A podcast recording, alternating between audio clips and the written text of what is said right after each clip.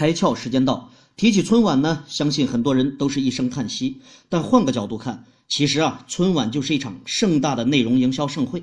单看春晚对整个旅游市场的撬动效应，相信呢都会亮瞎你。春晚的桂林分会场象山景区，从大年初一恢复接待游客开始，仅仅六天就接待游客十九万人次，增长了百分之九十六。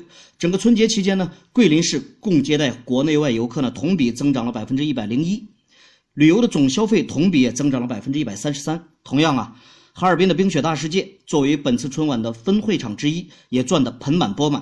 大年的初三和初四被游客挤爆，私家车呢更是排起了千米长龙。大年初五，三百四十米超长大滑梯的排队时间最长竟然超过了两个小时。傍大款好赚钱，依然是商业世界的不二法则。